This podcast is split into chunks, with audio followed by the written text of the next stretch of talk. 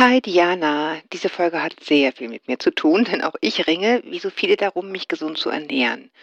Und das hat bei mir einen ganz handfesten Hintergrund. Ich hatte in meinem Umfeld einen Fall, in dem eine Frau wirklich am Ende ihres Lebens sehr bezahlt hat für jahrzehntelange übermäßige Genussfreude.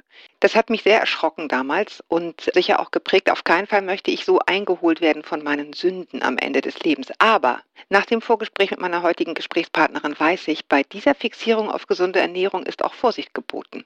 Hör mal selbst rein. Liebe Grüße.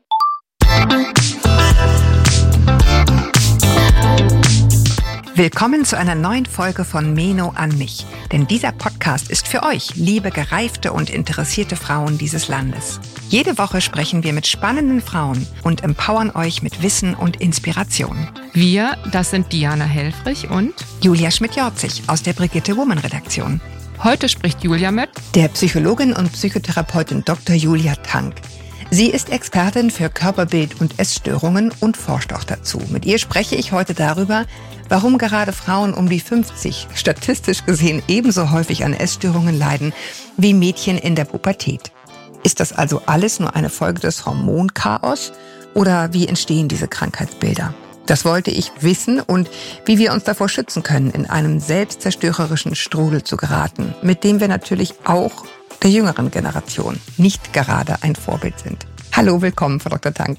Ja, vielen Dank für die Einladung, Frau Schmidt-Jorz. Ich freue mich sehr, hier zu sein. Ach, es ist ein bisschen schwieriges Thema, habe ich so gedacht, aber es nützt ja nichts. Wir müssen ran an die Buletten.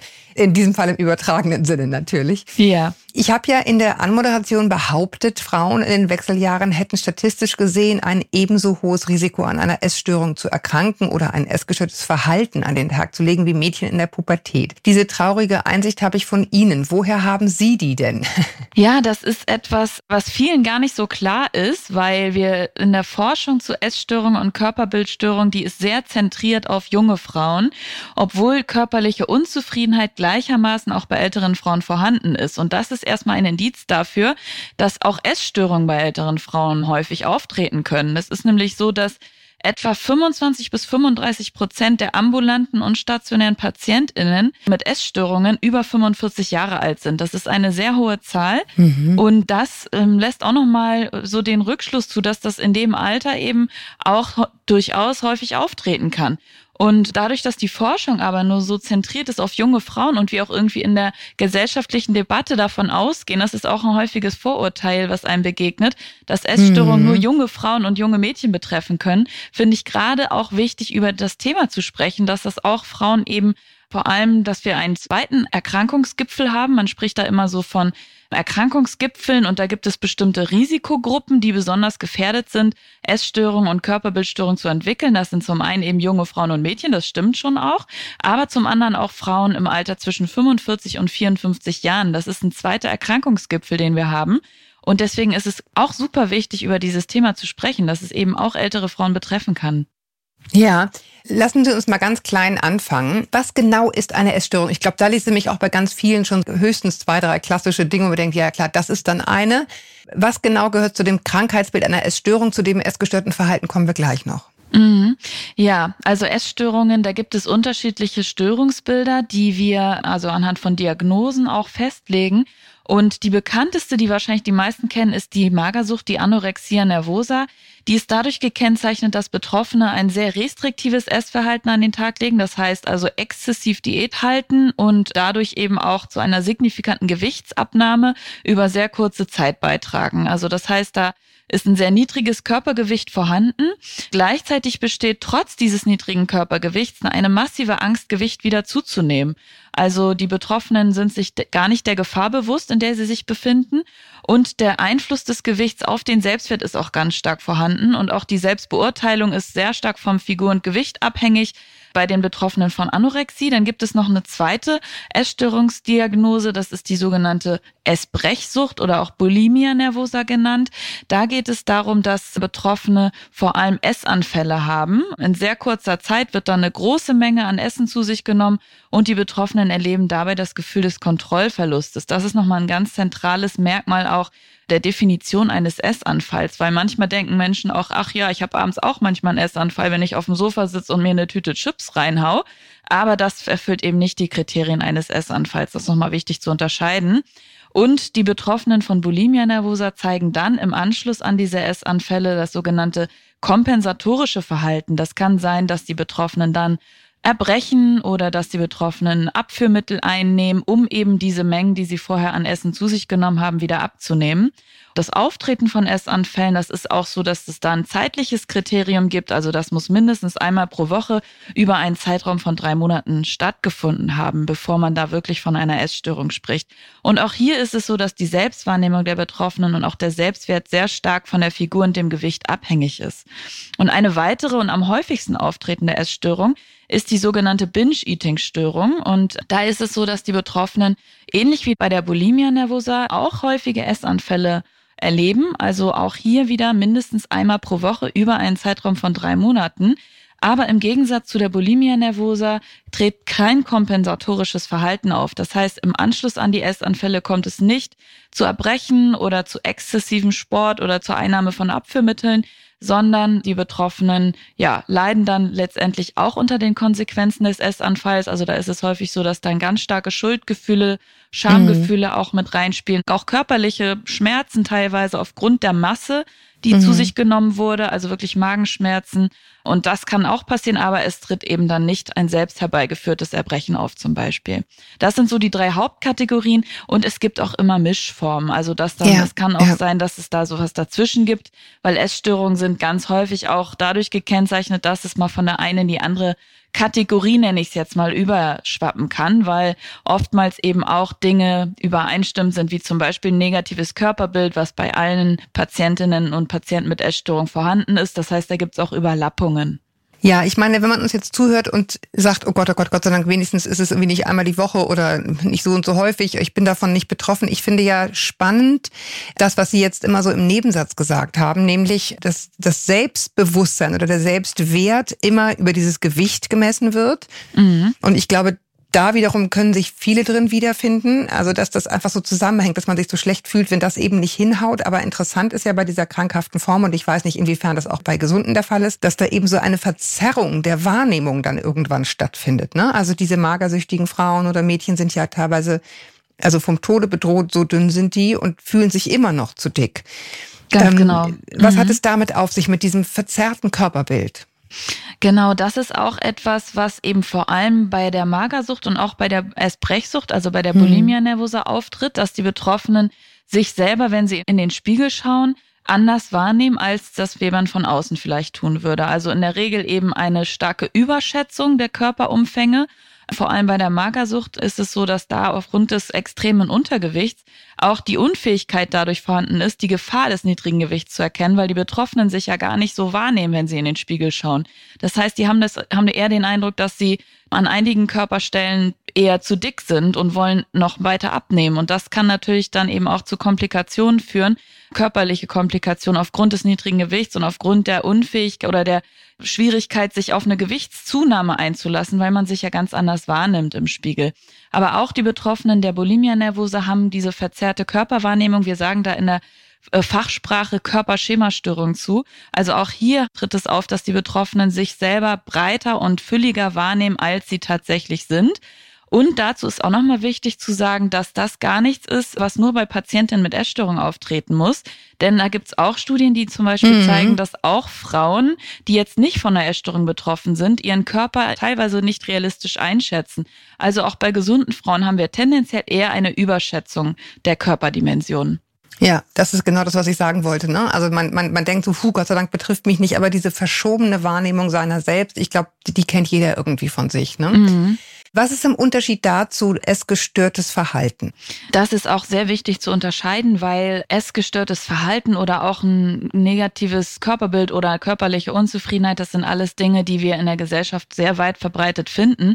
Aber die Prävalenz, also die Auftretenshäufigkeit von Essstörungen ist eben im Vergleich dazu sehr gering. Also nicht jeder, der sich unwohl fühlt in seinem Körper, hat automatisch eine Essstörung und nicht jeder, der mhm. mal essgestörtes Verhalten zeigt, hat eine Essstörung. Also zu essgestörten Verhaltensweisen kann man sowas zählen wie zum Beispiel, wenn ich mir ganz bewusst bestimmte Lebensmittel verbiete aufgrund der Tatsache, dass ich sage, da sind vielleicht zu viele Kalorien drin oder das ist ungesund, also eine Hierarchisierung, eine Kategorisierung von Nahrungsmitteln und damit einhergehend eben auch Verbote von bestimmten Nahrungsmittelgruppen.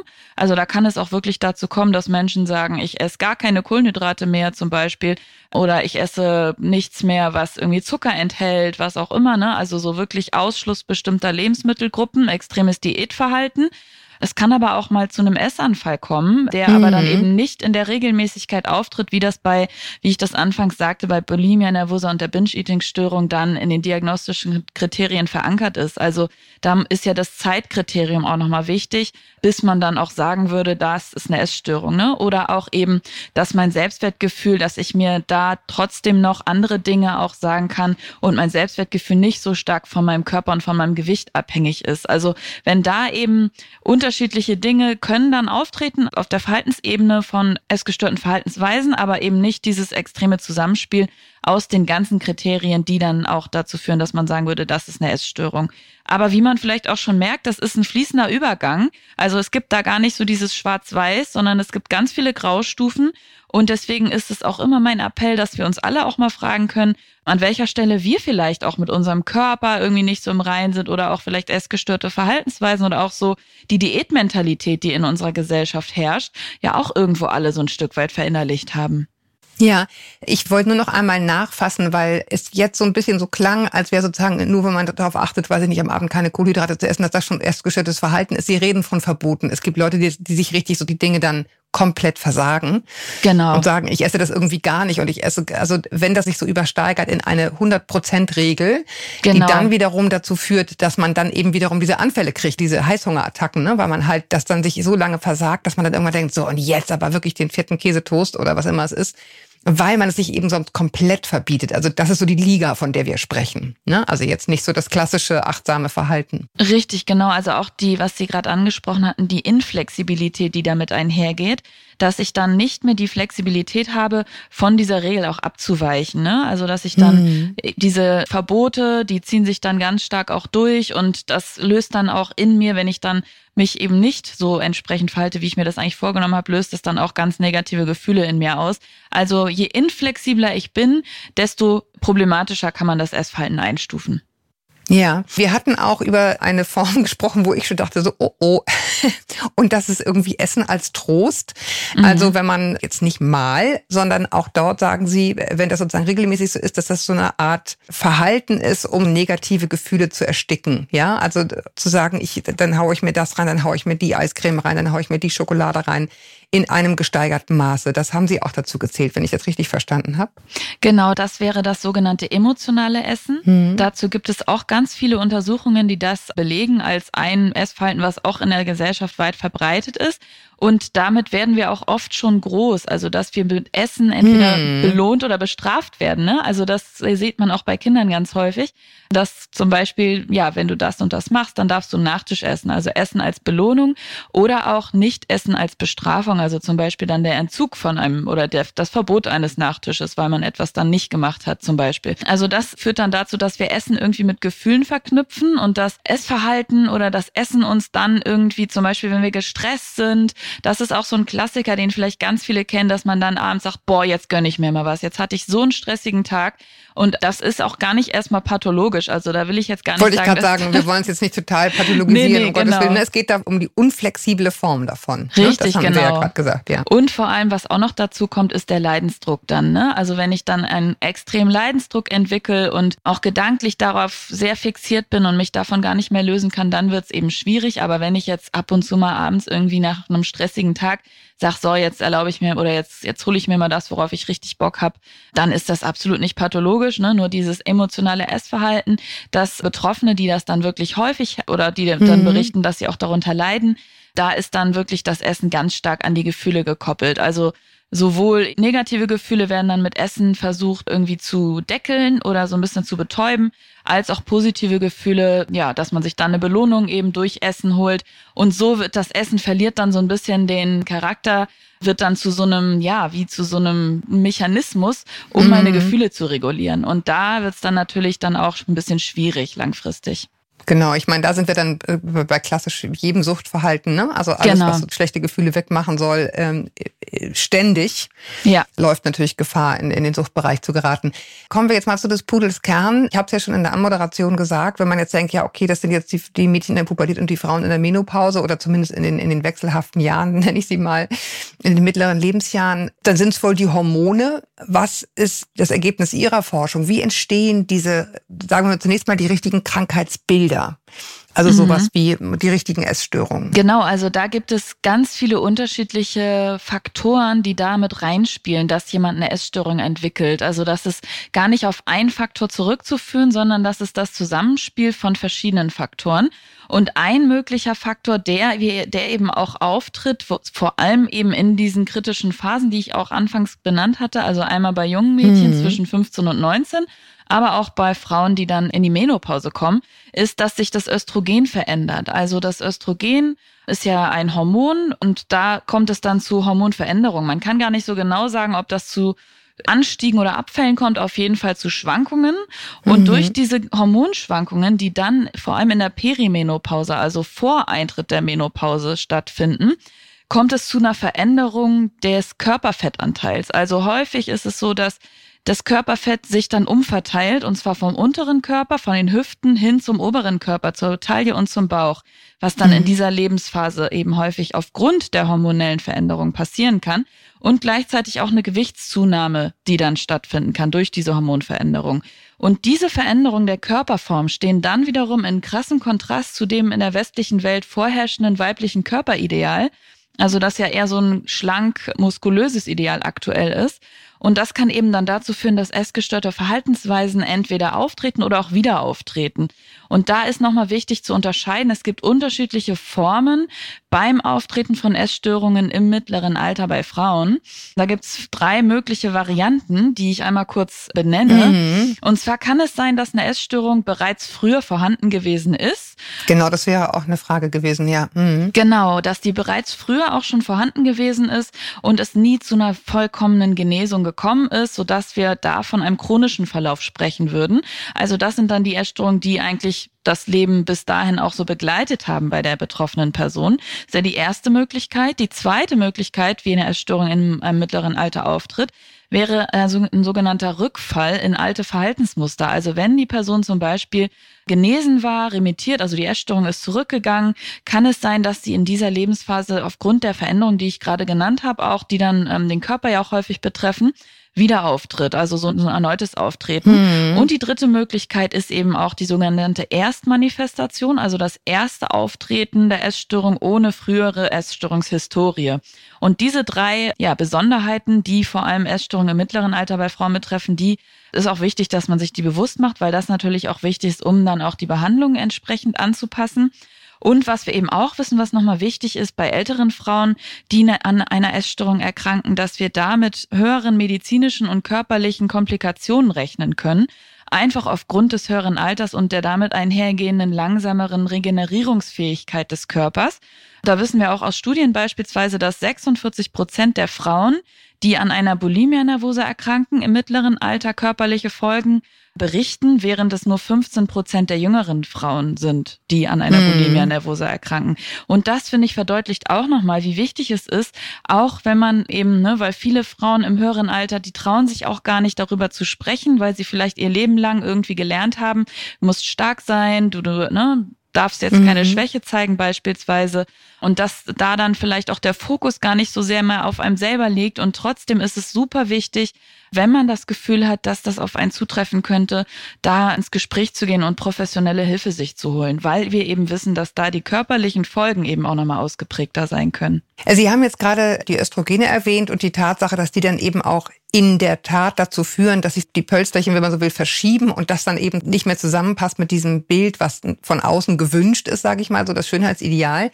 Aber es scheint mir doch noch, so wie ich es verstanden habe, auch eine andere Komponente zu geben, die eben gar nicht mit echten Veränderungen zu tun hat, sondern vielleicht auch so eine Kontrollfunktion hat. Ich fand zum Beispiel ganz interessant, dass ja in der Pandemie offenbar die Essstörungen massiv zugenommen haben und hatte es so verstanden auch, dass die Betroffenen das als eine Form, eine Möglichkeit wählen, ihr Leben zu kontrollieren. Also das wieder sozusagen in den Griff zu kriegen in einer Phase, wo totale Unsicherheit um mich herum erscheint.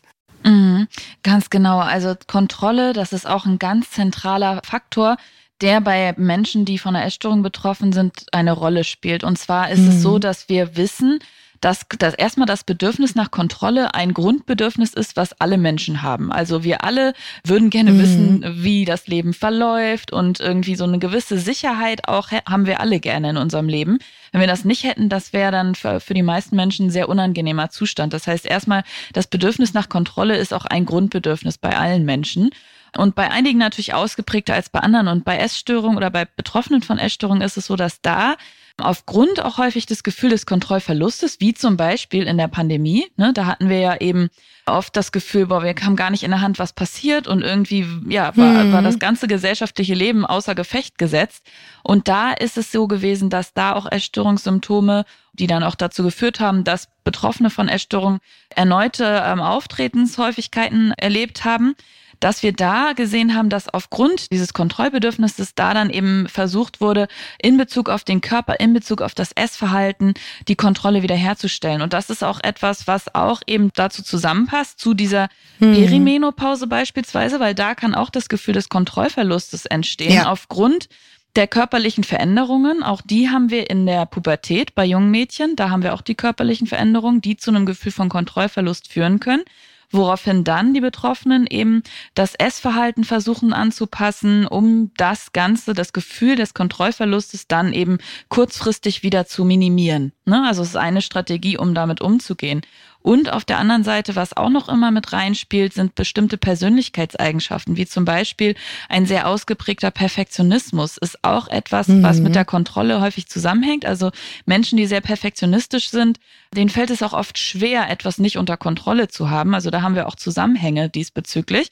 Und wir wissen auch, dass eben Perfektionismus auch ein Risikofaktor ist, zum Beispiel, um eine Essstörung zu entwickeln.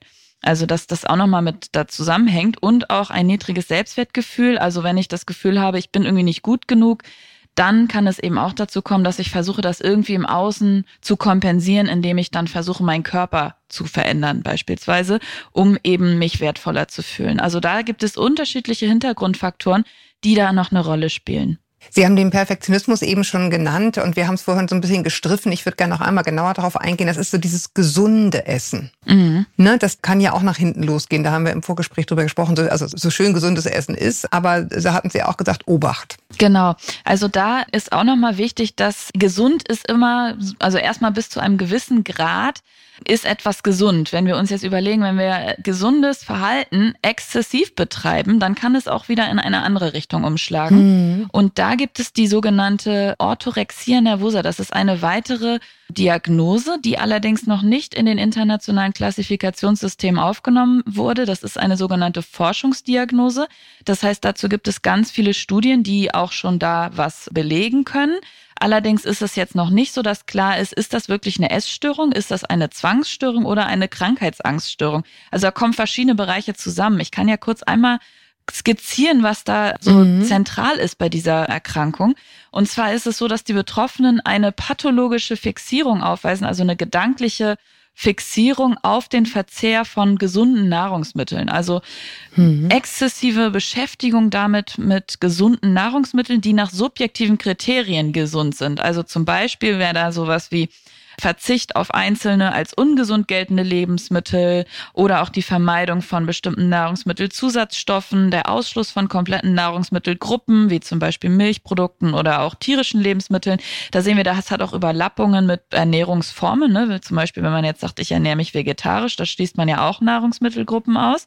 Dann auch bestimmte Lebensmittelzubereitung, die dann eben auch sehr rigide, also sehr unflexibel abläuft und die Betroffenen haben eine überwertige Idee davon, wie hoch auch der Effekt ist einer vermeintlich gesunden Ernährung. Also die überschätzen auch den Einfluss, den die Ernährung dann tatsächlich auf die Gesundheit hat. Und das kann dann eben so weit gehen, dass dann Betroffene gar nicht mehr in der Lage sind, sich auf andere Themen zu konzentrieren, außer auf das Essverhalten und auf das Essen. Ja. Und da steht gar nicht so sehr im Vordergrund, dass es darum geht, Gewicht zu verlieren, sondern da ist im Vordergrund vor allem eben die Angst davor, wenn ich mich nicht gesund ernähre, dann kann es dazu kommen, dass ich krank werde. Ne? Also dann könnte es sein, dass ich Folgeerkrankungen entwickle und da spielt dann auch noch die Krankheitsangst mit rein. Deswegen weiß man, würde man gar nicht so sagen, das ist jetzt unbedingt eine Essstörung, sondern das ist sowas mhm. Mischmaschartiges. Angststörung. Ne? Mhm. Angststörung spielt mit rein und auch dieses sehr zwanghafte Aufstellen von Regeln, von Ritualen, die Nichteinhaltung dieser Rituale löst extreme Angst bei den Betroffenen aus. Und das hat dann wiederum Ähnlichkeit mit Zwangsstörung, wo wir eben auch sehr starke Rituale haben, die die Betroffenen ausführen. Also es hat Ähnlichkeit mit verschiedenen Bereichen, aber meist geht es damit los, dass man sich sagt, ich möchte mich gesünder ernähren, was ja erstmal ein Ansatz ist, den vielleicht viele Menschen auch erstmal unterschreiben würden, sagen, jawohl, das ist was Gutes. Mhm. Aber wenn es dann eben in so eine extreme Richtung geht, dann kann es eben wiederum umschlagen.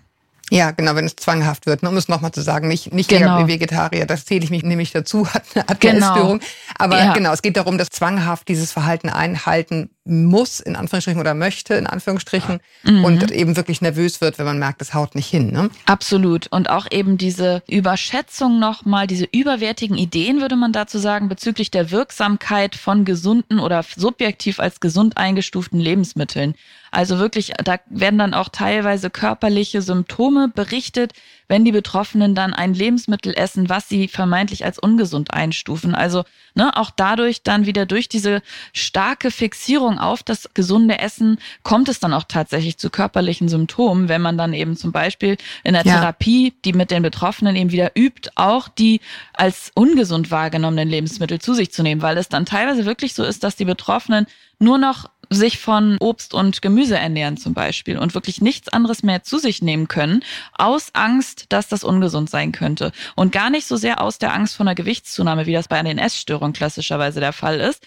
Aber mhm. das geht auch mit einer Gewichtsabnahme einher, einfach aufgrund ja, klar, der Tatsache, ja. dass eben die Fähigkeit, andere Lebensmittel zu sich zu nehmen, die subjektiv als ungesund eingestuft werden, ist nicht mehr möglich für die Betroffenen. Und dann kommt eben auch der Leidensdruck mit ins Spiel. Nochmal zurück zu dem klassischen Körperbild-Thema ich war irgendwie neulich im Fitnessstudio und habe zugehört, wie wirklich vier stinknormal aussehende Frauen, die so, was ich mal sagen, Mitte 50 waren, sich bestimmt zehn Minuten lang beim Anziehen und oder Ausziehen, ich weiß es nicht genau, habe nicht so genau hingeschaut, über Diäten und Body Mass Index unterhielten. Und da habe ich echt gedacht, das kann doch nicht wahr sein, hört der Scheiß nie auf. Es war so ein fröhliches Geplänkel, aber irgendwie hat es bei mir wirklich so einen ganz traurigen Nachgeschmack hinterlassen. Sie sagten dann, ja, das ist ganz typisch, diese Art Frauengespräch. Mhm, genau, das ist ein ganz typisches Beispiel, was wir in einer ganz normalen Freundschaftsinteraktion zwischen Frauen und auch zwischen Mädchen beobachten können. Und auch dafür gibt es eine Bezeichnung, die wir in der Forschung nutzen, und zwar der sogenannte Fat Talk. Wer sich dafür interessiert, gerne mal googeln. Mhm. Da gibt es sehr viele Studien zu, und zwar sind das die sogenannten selbst ausgesprochenen negativen Kommentare über das eigene Gewicht oder die eigene Figur in einer sozialen Situation. Also ich bodyshame mich quasi selber in einer sozialen Situation und das führt dazu, dass ich darüber mit meiner Freundin erstmal eine Verbundenheit herstelle, weil die dann vielleicht sagt, oh ja, das kenne ich ja auch und erstmal schafft das so ein ja, Nähe und ein Zugehörigkeitsgefühl, weil wir irgendwie auch gewohnt sind, unseren eigenen Körper abzuwerten. Und aber in der Folge ist es dann so, dass durch diese Art der Eigen- oder Selbstkommunikation über den eigenen Körper wir uns natürlich permanent abwerten, wir uns äh, die körperliche mhm. Unzufriedenheit auch ansteigt und auch die sogenannte Internalisierung eines schlanken Körpers als Ideal. Also die Internalisierung ist immer so die Verinnerlichung von einem bestimmten Körperideal und dadurch, dass wir unseren eigenen Körper dann immer so abwerten, ist es so, dass wir dann eben indirekt immer mehr versuchen, diesem Ideal zu entsprechen. Also Beispiele für diese Unterhaltung wahrscheinlich, die Sie auch gehört haben, wäre sowas wie, boah, ich sehe viel zu fett aus in dieser Hose oder boah, guck mal, wie mein Bauch hier rüber hängt an der Seite. Mm, mm. Das wären so typische Beispiele, die wir dann eben finden in Freundschaftsinteraktionen, die erstmal auch gar nicht mit einer bösen Absicht geäußert werden, sondern das ist irgendwie sowas Alltägliches geworden, innerhalb einer Freundschaft da sich selber oder den eigenen Körper abzuwerten, dass den meisten das gar nicht auffällt.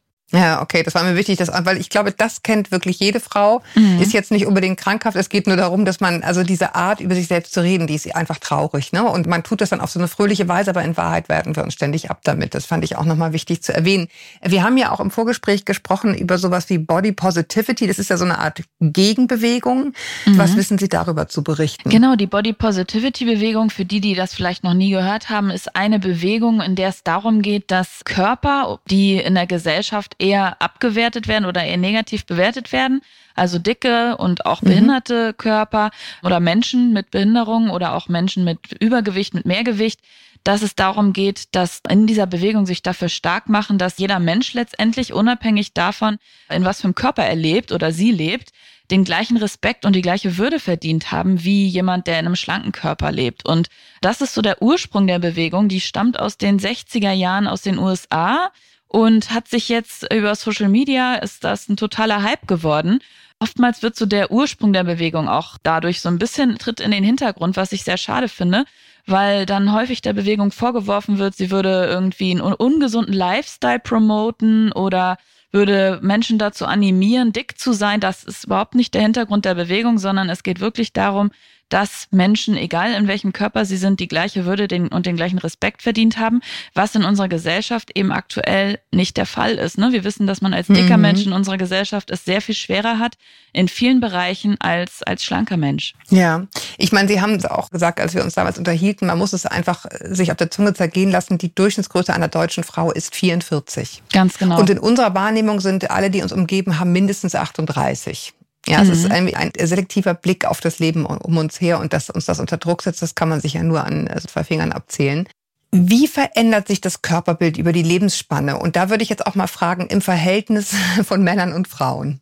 Mhm. Das ist auch nochmal ein wichtiger Punkt, weil da sind wir natürlich auch, weil wir jetzt gesagt haben, okay, es kann im jungen Alter kann eine Essstörung auftreten, aber auch im mittleren Alter nochmal. Ist das eigentlich so, dass über die Lebensspanne das Körperbild gleich bleibt? Verändert sich das? Wird es besser? Wird es schlechter? Und da haben wir an der Uni Osnabrück eine Studie zugemacht und bei der Studie haben wir untersucht, inwieweit sich unterschiedliche Bereiche des Körperbildes über die Lebensspanne verändern. Wir haben da Frauen, junge Mädchen und auch sehr alte Probandinnen und Probanden untersucht. Mhm. Die ältesten waren, glaube ich, über 90 Jahre alt. Also da haben wir wirklich ein ganz breites Spektrum erfasst. Und wir haben geschaut, wie sich die Körperunzufriedenheit, die Wichtigkeit des Aussehens und die körperliche Wertschätzung verändern über das Leben. Und mhm. es kam heraus, dass die Körperunzufriedenheit und die Wichtigkeit des Aussehens bei Frauen erstmal höher ist als bei Männern und auch grundsätzlich. unabhängig. Grundsätzlich, mhm. genau. Mhm. Also unabhängig vom Alter höher. Also wir, Frauen sind im Mittel körperlich unzufriedener und auch das Aussehen ist für Frauen wichtiger als für Männer. Und mhm. das macht auch in unserer Gesellschaft total Sinn, weil wir wissen eben auch, dass das Aussehen bei Frauen immer noch einen viel höheren Stellenwert hat als bei Männern. Also wenn wir da uns anschauen, was für Frauen werden in der Gesellschaft als am attraktivsten eingeschätzt, da spielt das Aussehen eine ganz zentrale Rolle, während bei Männern Eigenschaften wie zum Beispiel beruflicher Erfolg eher als attraktiv eingeschätzt werden. Also da haben wir immer noch ja. eine sehr, sehr starke Verzerrung auch oder unterschiedliche Maßstäbe, die bei Männern und Frauen angesetzt werden. Und das deckt sich eben auch in dieser Studie. Und dass da, da die Wichtigkeit des Aussehens und die körperliche Unzufriedenheit bei Frauen ausgeprägter sind als bei Männern. Und das Ganze auch unabhängig vom Alter. Also auch ältere Frauen sind weiterhin mit ihrem Körper unzufrieden. Das ist, ändert sich gar nicht über das Alter. Was sich aber ändert, ist, dass die körperliche Wertschätzung im Alter ansteigt. Also Frauen sind trotzdem noch unzufrieden mit ihrem Körper, sagen, das gefällt mir nicht zum Beispiel, aber sie können ihren Körper irgendwann mehr wertschätzen, je älter sie werden. Das hat unsere Studie gezeigt. Und das ist im Vergleich auch zu Männern so, dass die körperliche Wertschätzung insgesamt bei Frauen geringer ist, aber dennoch steigt sie mit dem Alter an. Also man kann sagen, wir fühlen uns trotzdem noch teilweise unwohl in unserem Körper, aber auf der anderen Seite können wir ihn auch für das wertschätzen, was er uns ermöglicht.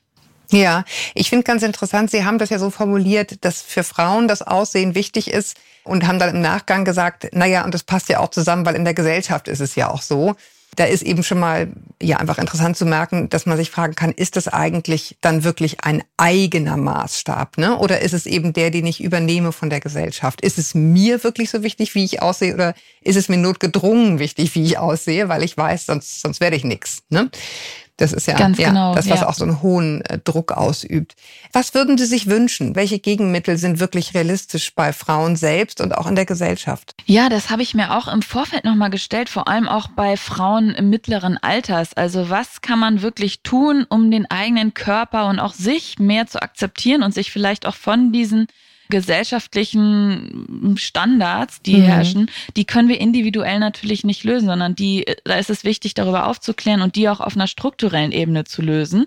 Das heißt, was kann das Individuum jetzt am Ende tun, um sich mit dem eigenen Körper wohler zu fühlen? Und da finde ich erstmal ganz wichtig, und das ist auch das, was in der Studie herausgekommen ist, dass wir uns die körperliche Wertschätzung bewusst machen, also uns wirklich die, auch auf die positiven Aspekte des Alterns konzentrieren.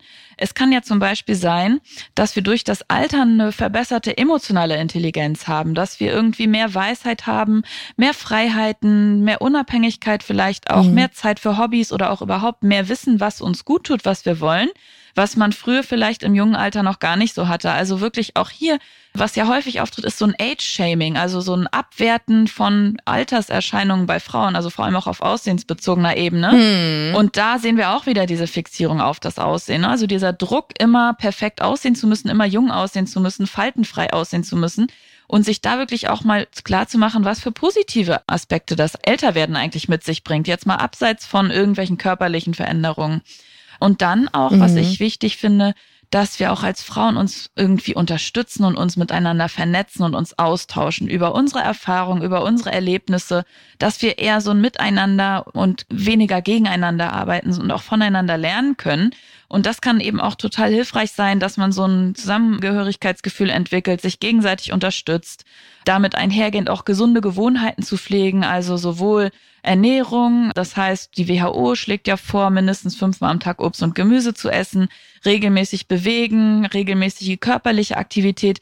Da hat sich im Übrigen gezeigt, dass die körperliche Aktivität viel zentraler auf die Gesundheit ist als das Körpergewicht. Also das auch nochmal ergänzend dazu gesagt. Hm. Und dass Frauen eben dadurch, durch diese regelmäßige körperliche Aktivität, die hängt eben auch damit zusammen, dass wir uns in unserem Körper wohler fühlen, dass wir ihn mehr akzeptieren können und dadurch eben auch, ja, uns einfach einen gesünderen Lifestyle aneignen. Ich glaube, das sind alles so ganz wichtige Punkte, die wir uns, ja, uns bewusst machen dürfen, auch in der Gesellschaft. Naja, und ein riesiger Faktor ist eben vor allen Dingen dieses soziale Leben. Ne? Also dieses Ja. Eingebundensein in soziale Zusammenhänge, was immer es ist, sei es der Chor, das kirchliche Ehrenamt äh, oder der Job oder ganz egal, was es dann ist. Ganz genau. Aber ich glaube, das ist neben diesen gesunden Gewohnheiten, von denen wir ja auch gesagt haben, dass die ihre Tücken haben können, eben auch nochmal ein ganz, ganz wichtiger Faktor, dieses sich einbinden, sich auch vielleicht ganz aktiv einbinden und dadurch zu so neuen Gemeinschaftsgefühlen kommen. Ganz genau, ganz genau. Also Ja. Sozialkontakte sind etwas, was unsere Lebenszufriedenheit ungemein steigert und eben auch Ko- Sozialkontakte, in denen wir uns wohlfühlen, wo wir sagen, oh, da kann ich so sein, wie ich bin. Ne? Also Ja. da wirklich auch sich Menschen zu suchen, die gleichgesinnt sind, die einen so annehmen, wie man ist und mit diesen Menschen Zeit zu verbringen, das ist, glaube ich, auch nochmal was ganz Wichtiges. Ich danke Ihnen sehr, Frau Dr. Tank, dass Sie Ihr Wissen mit uns geteilt haben. Und ich hoffe auch, dass wir mit der Arbeit hier im Podcast ein bisschen dazu beitragen, dass man so dieses in der eigenen Suppe kochen und sich selber nur unzufrieden mit sich selber fühlen, so ein bisschen auflösen dahingehend, dass wir sagen, es ist eben auch ein Phänomen. Ich glaube, das ist immer so ganz wichtig. Ne? Man hat so häufig so diese kleinen privaten Themen und kämpft die dann entweder in der Partnerschaft ab oder in der Vereinbarkeit von Familie und Beruf. Und ich glaube, so ein bisschen zu sehen, aha, das ist irgendwie ein Phänomen, was nicht nur mir so geht. Ich glaube, das ist schon eine ganze Menge wert. Richtig, genau. Ich danke Ihnen, wie gesagt, sehr. Ich danke euch, dass ihr zugehört habt. Ich danke euch vor allen Dingen auch fürs Schreiben. Weiterhin total nette Mails, die wir bekommen an podcast.brigitte.de. Sehr gerne weiter so. Verteilt auch sehr gerne weiter eure Sternchen, lobhudelt, wo ihr könnt. Das tut uns gut und dem fundierten Journalismus allgemein, der es nicht leicht hat dieser Tage. Empfehlt uns gern weiter, zum Beispiel, indem ihr auf den Plattformen auf die drei Punkte geht und auf Folge teilen und sie zum Beispiel per Messenger an eine Freundin schickt. Wir danken euch, ich danke Ihnen und bis wir uns wieder hören, viele Grüße aus der Mitte des Lebens.